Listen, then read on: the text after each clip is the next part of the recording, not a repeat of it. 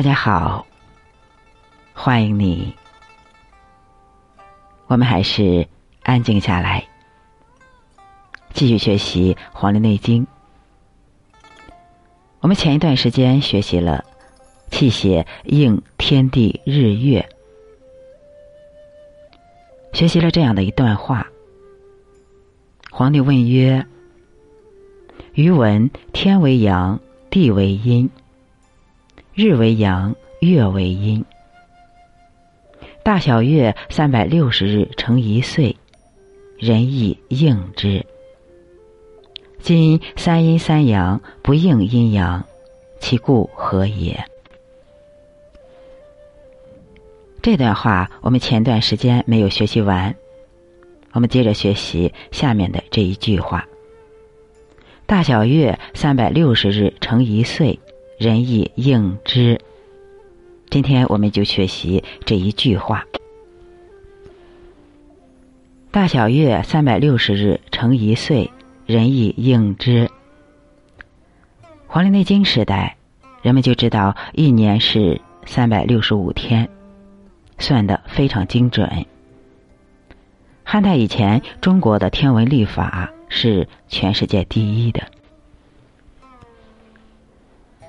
关于中国历法的开端，在《史记·吴地本纪》中有明确的记载。其中说：“帝尧者，乃命羲和，敬睡昊天，数法日月星辰，敬受民时。分命羲仲居御夷，曰阳谷。敬到日出，变成东坐。”日中星鸟以应仲春，其民兮鸟兽自危。身命稀疏，居南郊，变成南围，静至。日永星火以正仲夏，其民阴，鸟兽西隔。身命合众居西土，曰媚谷。静到日入，变成西城。夜中星虚以正仲秋。其民一翼，鸟兽毛险。身命何书居北方，曰幽都。便在服务。日短。辛卯，以正仲冬。其民欲鸟兽绒毛。遂三百六十六日以闰月正四时。信至百官，众公皆兴。我们先学习这一大段古文。帝尧者，乃命羲和敬顺昊天。数法日月星辰，敬受民食。这句话是说，帝尧命令羲氏、和氏遵循上天的意志，根据的出没星辰的位次来制定历法，谨慎的交给民众从事生产的节令。下句话。分命西众居御夷，曰阳谷。静到日出，变成东坐。这句话是说，命令西仲住在御夷这个地方，这个地方又叫阳谷。恭敬的迎接日出，分步骤的安排春季的耕作。日中星鸟以印仲春。这句话是说，春分日这一天，白昼和黑夜是一样长的。朱雀西宿中的星宿，出黄昏的时候出现在正南方。据此来确定仲春之时。其民兮，鸟兽自危。其民兮是说，人们于是就分散到田野里，就是分散的劳作了。鸟兽自危，这个危它通尾巴的尾，就是交接的意思，交尾。这个时候，民众就开始分散劳作，鸟兽交尾，开始生育弱小。下句话，生命稀疏，居南郊，变成难为，静治。这句话是说，又命令稀疏，住在南郊，分步骤的安排夏季的农活，谨慎的干好。日永星火以正仲夏，是说夏至日这一天，白昼最长。苍龙七宿中的新宿，又称大火，出黄昏的时候出现在正南方。据此来确定仲夏之时。其民因鸟兽息隔。其民因这个因是个动词。是因为夏季潮湿，河水上涨，平地上过于潮热，又有发洪水的风险，所以民众移向了高处。鸟兽稀隔，这个时候鸟兽的羽毛开始稀疏了。其民因鸟兽稀隔，这就是说，这时候民众就居高处。鸟兽毛羽稀疏。下句话：生命何众，居西土，曰媚谷。静到日入，变成西城。夜中星虚，以正仲秋。这句话是说，又命令何众居住在西土那个地方。叫媚谷，恭敬的送太阳落山，有步骤的安排秋天的收获。秋分日这一天，黑夜和白昼是一样长的。玄武七宿中的虚宿，出黄昏的时候出现在正南方。据此来确定仲秋之时。其民一意。鸟兽毛险，其名夷邑。第一个夷是平地的意思，邑是宜居的意思。鸟兽毛险，这个险是生出了新的羽毛。这句话是说，这时候民众移居到平地，鸟兽再生新的羽毛。下句话。生命何殊，居北方，曰幽都，便在服务。日短，星卯，以正仲冬。这句话是说，又命令何叔住在北方，那个地方叫幽都，认真的安排好冬季的收藏，服务就是收藏的物品。冬至日这一天，白昼最短。白虎七宿中的卯宿，出黄昏的时候出现在正南方。据此来确定仲冬之时。其民玉，鸟兽绒毛。其民玉这个玉，它的意思是热和暖的意思。鸟兽绒毛，绒毛就是细小而柔软的毛。这就是说，这个时候民众开始进屋取暖，鸟兽长满了细毛，准备过冬。下句话，也是我们今天要学习的这句话：岁三百六十六日，以闰月正四时，信赤百官，众公皆兴。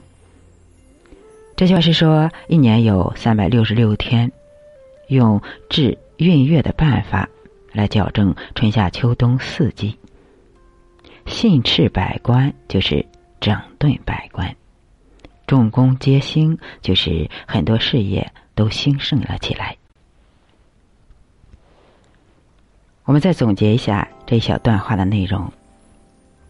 这段话有几个要点：第一，就是帝尧命令西氏何氏遵循上天的意志。根据日月的出没、星辰的位次来制定历法，谨慎的交给民众从事生产的节令。所以，西氏何氏，或是指两个人，或是指两个部族，是中国最早制定历法的人。第二就是制定四方的祭祀，命令西众住在玉仪这个地方，这个地方又叫阳谷，恭敬的迎接日出，分步骤的安排春季的耕作。春分日这一天，白昼和黑夜是一样长。朱雀七宿中的星宿，出黄昏的时候出现在正南方。据此来制定仲春之时。这个时候，民众分散劳作，鸟兽交尾，生育弱小，所以西仲是负责祭祀春天的祭司。又命令西叔住在南郊，分步骤的安排夏季的农活，谨慎的干好。夏至日这一天，白昼最长。苍龙七宿中的新宿，又称大火。出黄昏的时候出现在正南方，据此来确定仲夏之时。这个时候，民众就居高处，鸟兽毛羽稀疏。又命令合众居住在西土，这个地方叫媚谷，恭敬的迎送太阳落山，有步骤的安排秋天的收获。秋分日这一天，黑夜和白昼是一样长的。玄武七宿中的虚宿，出黄昏的时候出现在正南方。据此来确定仲秋之时。这个时候，民众移居平地，鸟兽再生新的羽毛。又命令何叔住在北方，那个地方叫幽都。认真安排好冬季的收藏。冬至日这一天，白昼最短。白虎七宿中的卯出黄昏的时候，出现在正南方。据此来确定仲冬之时。这个时候，民众开始进屋取暖，鸟兽长满了细毛，准备过冬。第三就是至闰月。一年有三百六十六天，用治闰月的办法来矫正春夏秋冬四季。中国古代星占历算是最重要的。中国的天文历算有多厉害呢？南北朝时期，主从之制定了大明历，首次将岁差计算入内，每年是三百六十五点二四二八天。与现在的精确测量值仅仅相差五十二秒。中国人以农业为本，是靠天吃饭的，所以一定要懂天文。靠天而不懂天文是绝对不行的。所以三代以上人人皆知天文。《诗经》中有大量的关于天文的知识。比如说，七月火，农夫之辞也；三星在天，妇人之娱也；月离于壁，戍足之作也；龙尾浮沉，儿童之谣也。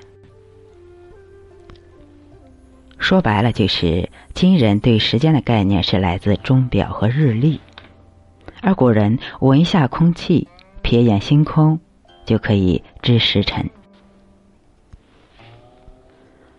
古人是通过日月星辰、二字节气、花开花落来感知世界的，因为是感知而不仅仅是知识，所以就有美的感觉，就有诗意。而我们现在身体感知迟钝，所以很难诗意盎然。即便是写诗，也是具象的，缺乏时空的动感。而现今，我们大多数人对天文却不甚了了，这真的令人遗憾。不是我们不仰望天空了，而是天空也关闭了对我们的绽放。其实，天文知识是古代学问的要点，也是原始思维的要点。读《诗经》要有天文常识，读《黄帝内经》也要有星占历算的知识。要不然，你真的弄不懂《黄帝内经》为什么总说春夏秋冬。弄不懂春夏秋冬，就弄不懂生命。其实，春夏秋冬是对生命最好的表述。一天二十四小时就是一次阴阳的交替，大小月三百六十日乘一岁，后面的人亦应之，是说日月影响的都是人，最关键的是影响人的气血。比如后面的。八正神明论中这样说：凡次之法，必后日月星辰。四十八正之气，气定乃次之。是故天温日明，则人血闹液，而胃气浮，故血易泄，气易行。天寒日阴，则人血凝气，而胃气沉。这段话是说，上古的医生给人治病，也要懂日月星辰。天温暖、太阳明亮的时候，人的气血就流畅，而且胃气浮跃，因此气血舒畅流利。天寒冷。太阳不明的时候，人的气血就凝涩，阳气不舒，而气血的变化导致人命运的变化。人老了，精力不足了，人的运势就不会太好，所以要退休，要体面的退出历史的舞台。不担大任了，对社会的影响就小了。而年轻的时候，如果人的身体有问题，对命运的影响很大。所以这个时候看病，就不单纯是调理身体的事儿，可以上升到改变运势。说白了就是，身体好了，精气神儿就足，对事对物都是心情愉悦。你和颜悦色，别人也愿意搭理你。你精气神不足，满面愁容，别人自然也躲你远远的。这就是改变气血对人生的意义。气血又是什么呢？气为阳，血为阴，气血就是阴阳。自身阴阳和天地阴阳相应，就是人意应之。气血足。天一黑人就困，天一亮人就醒。这就是和天地阴阳合了，就没有失眠的问题。人为什么害怕失眠呢？就是因为人不能再与天地阴阳相合了。久之，人的生命就飘忽在天地之外，就抑郁了。为什么会抑郁呢？因为缺觉会损害认知的功能。简单来说，睡觉可以节约能量，可以自我修复，并且增强大脑的可塑性。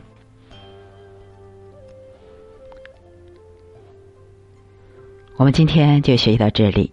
我们今天学习了大小月三百六十日乘一岁，人意应之，人天相应。